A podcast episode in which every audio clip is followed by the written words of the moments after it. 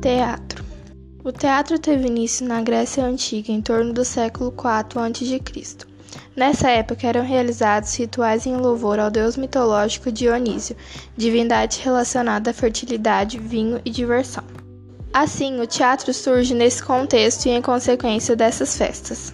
É importante mencionar que o teatro já era presente na humanidade nos tempos remotos, mesmo de forma rudimentar.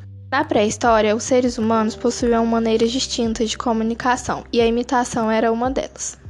Mais tarde, essa linguagem artística foi evoluindo e influenciou fortemente o teatro romano e outras culturas.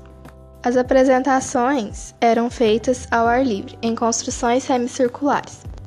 Havia um espaço para apresentações, chamado de orquestra, e um lugar para acomodar o público era a arquibancada. No Brasil, a origem do teatro está relacionada à chegada dos jesuítas no século XVI e seu empenho em catequizar a população, tanto os índios quanto os colonos. Dessa forma, os padres se utilizavam dessa expressão para transmitir os ensinamentos da Igreja Católica.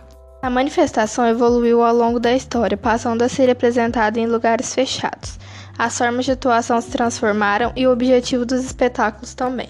O teatro é uma palavra que tem origem no termo grego, Seu significado está relacionado a um conjunto de espetáculos teatrais e ao lugar onde essas representações ocorram.